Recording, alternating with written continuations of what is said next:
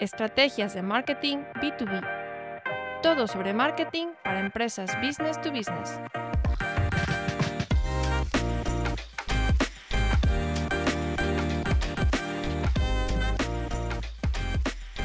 Vamos a hablar de prospección en LinkedIn.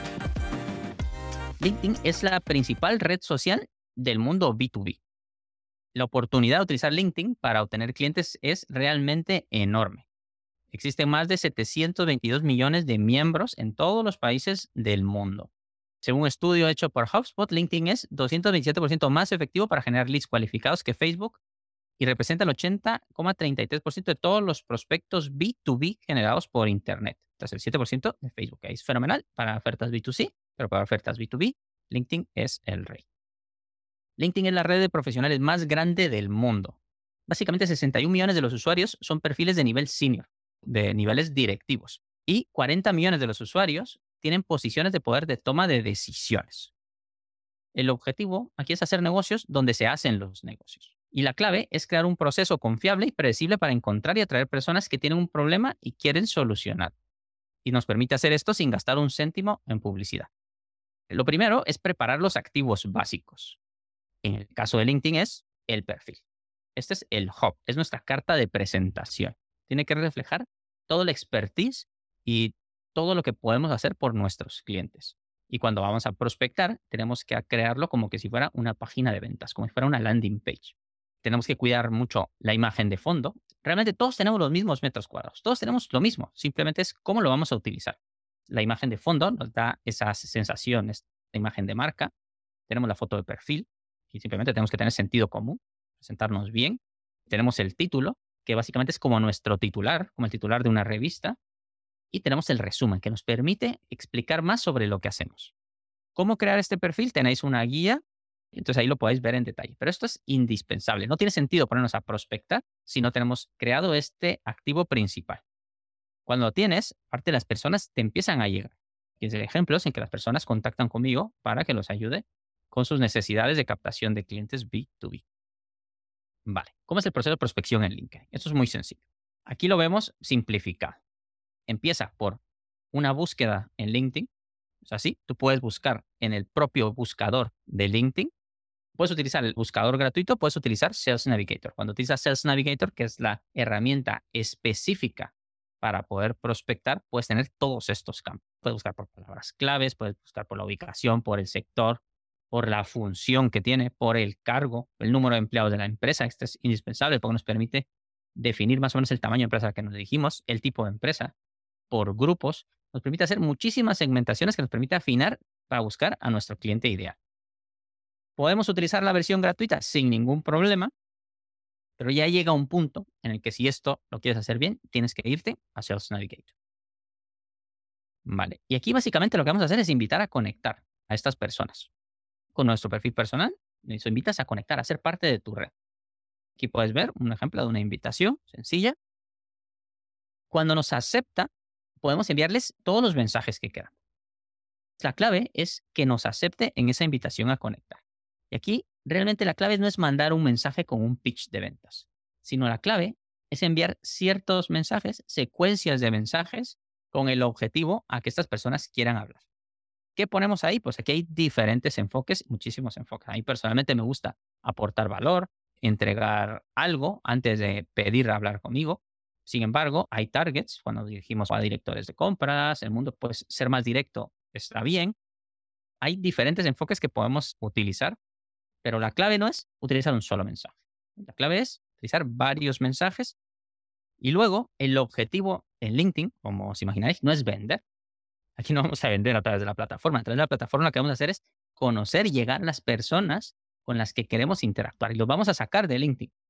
Podemos sacarlos incluso a un webinar, por ejemplo, hacer una estrategia de generación de leads o generar prospectos, que es lo habitual. Esto se suele transformar en una primera llamada, una primera llamada de contacto, que tampoco podemos vender en esa llamada. Es irreal que vayamos a venderle a una empresa en el primer contacto. No, simplemente lo que hacemos es generar ese primer contacto para intentar empezar para meterlos a nuestro embudo, para que nos empiecen a conocer.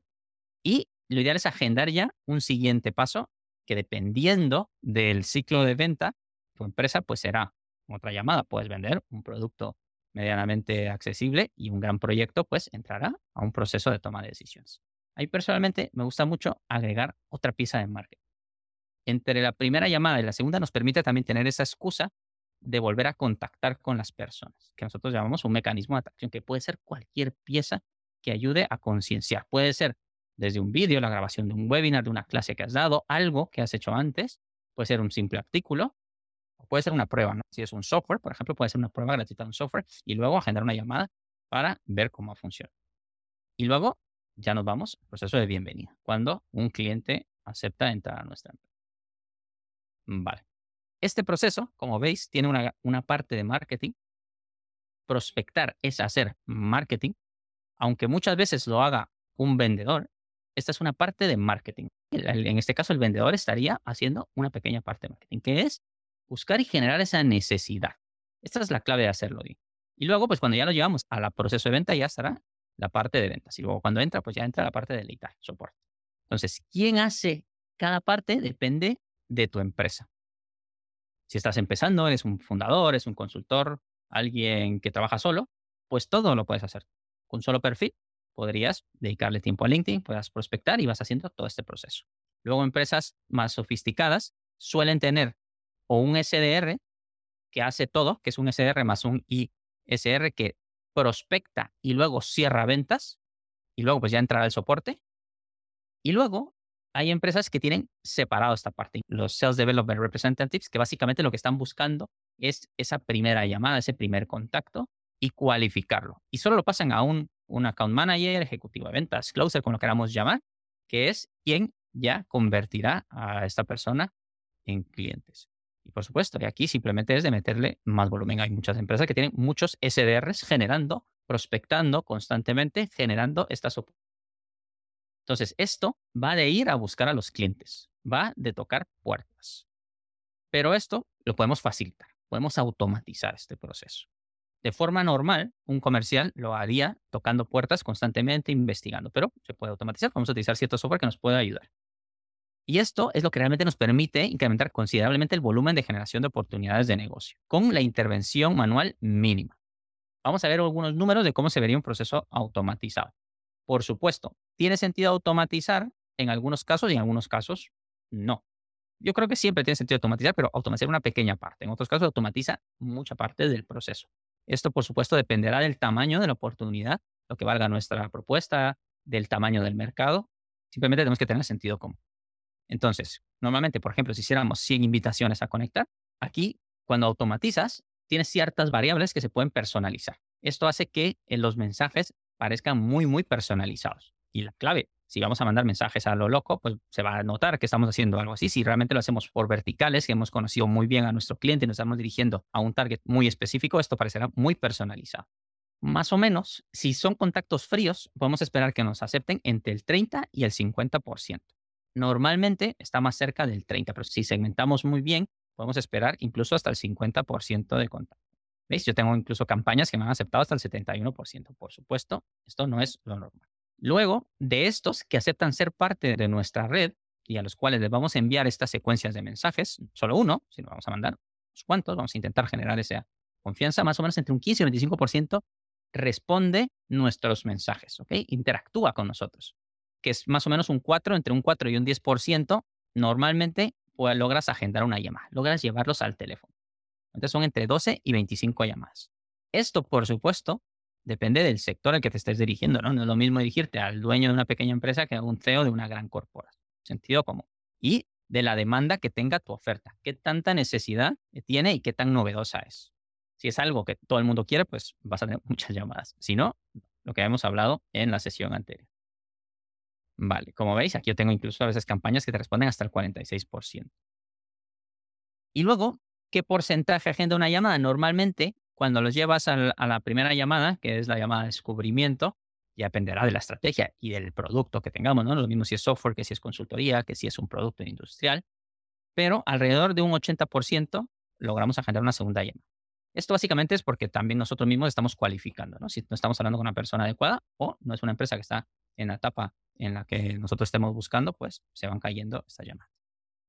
Y de estos, pues por supuesto, dependerá del porcentaje de cierre de tu sector y de tu empresa.